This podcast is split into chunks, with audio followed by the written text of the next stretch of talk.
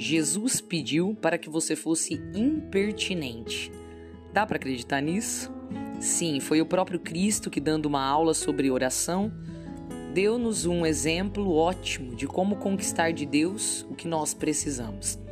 Se você, precisando de um pão, bate na porta de um amigo tarde da noite e leva um não como resposta, não pode desistir e ir embora, não.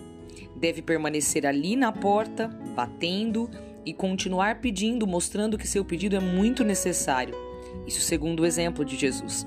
E caso você assim o faça, a sua insistência vai convencer esse amigo que, mesmo cansado e de porta trancada para dormir, acabará levantando de sua cama e te entregando o tal pão. Não sei qual é o pão que você precisa no meio desta noite, mas o que eu sei é que o próprio Cristo está te ensinando como conseguir esse pão. Seja impertinente. Insista com Deus.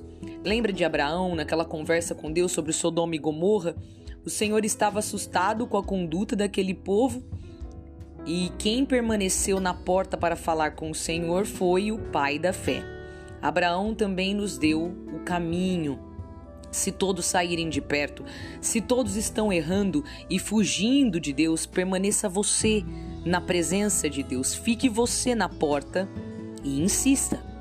O Senhor estava decidido a destruir Sodoma e Gomorra, mas Abraão estava decidido a convencer o Senhor de que havia justiça ali sim, ainda havia alguma justiça ali. Então Abraão perguntou a Deus: se houvesse 50 justos, você destruiria tudo do mesmo jeito? E se houvesse 45? E se fossem 30? E se fossem 20? E se fossem apenas 10 justos? Chato, né? É, o próprio Abraão sabia que estava sendo inconveniente, pois somos apenas pó e cinza. Quem somos nós para questionar o Senhor? Não deveríamos nunca importunar tanto o Deus Altíssimo. Mas Abraão não queria irritar Deus. Ele só queria ir até o fim com a própria oração. Estava sendo impertinente, mas não era só por ser. Abraão tinha um objetivo, e o objetivo dele era salvar aquele povo. Quando você sabe exatamente o porquê está rezando e o que precisa conquistar de Deus, você não é impertinente, é apenas fiel. Deus viu a fidelidade de Abraão e respondeu em todas as vezes a mesma resposta, reafirmando o seu amor e principalmente a sua justiça. Não, Abraão.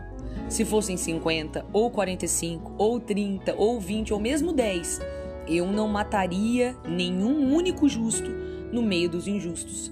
Deus sabe muito bem como separar o joio do trigo e não vai sacrificar o trigo nunca. Deus é Pai. Por acaso um pai escuta o filho pedindo uma coisa e dá a ele outra oposta? Você que é pai ou mãe e seu filho te pede um Lego, uma comida específica, um jogo, um livro, ou pede para ir a algum lugar, você faz de tudo para agradá-lo e vê-lo feliz e satisfeito, ou dá a ele uma outra coisa completamente diferente do que ele pediu? Então, meu irmão, se você que não é bom, nem santo, nem poderoso, faz de tudo, se desdobra todo para atender os seus filhos, imagine o Pai do céu. Deus é Pai. Mas ele não é pai como eu e você somos. Deus é perfeito. Ele não decepciona nunca, ele não erra conosco, ele não deixa nenhum filho, nenhuma filha do lado de fora batendo na porta. Por isso, Jesus fechou essa aula linda sobre como rezar, dizendo: Pedi e recebereis, procurai e encontrareis, batei e vos será aberto. Essa é a oração do insistente. Essa é a solução para qualquer um, qualquer crédulo. Esse é o comportamento orante que vai ser sucesso sempre. Pede, pede, pede mais e você vai receber. Procura, procura de novo e você vai acabar encontrando. Bate na porta, se ninguém abrir, bate de novo. Aquele que está lá dentro vai acabar abrindo por causa da sua impertinência. Parece um conselho estranho, mas foi Jesus que nos ensinou a rezar assim: seja impertinente.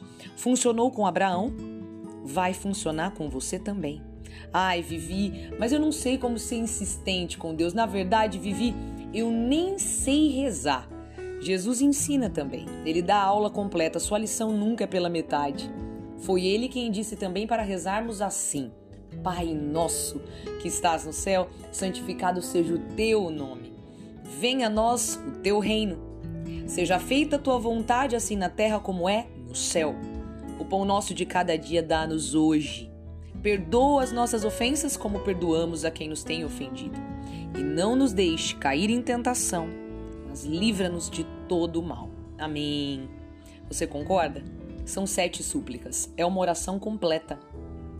Não precisa saber rezar de muitas outras formas e nem com muitas outras palavras. Chamar Deus de Pai será o suficiente. Isso basta.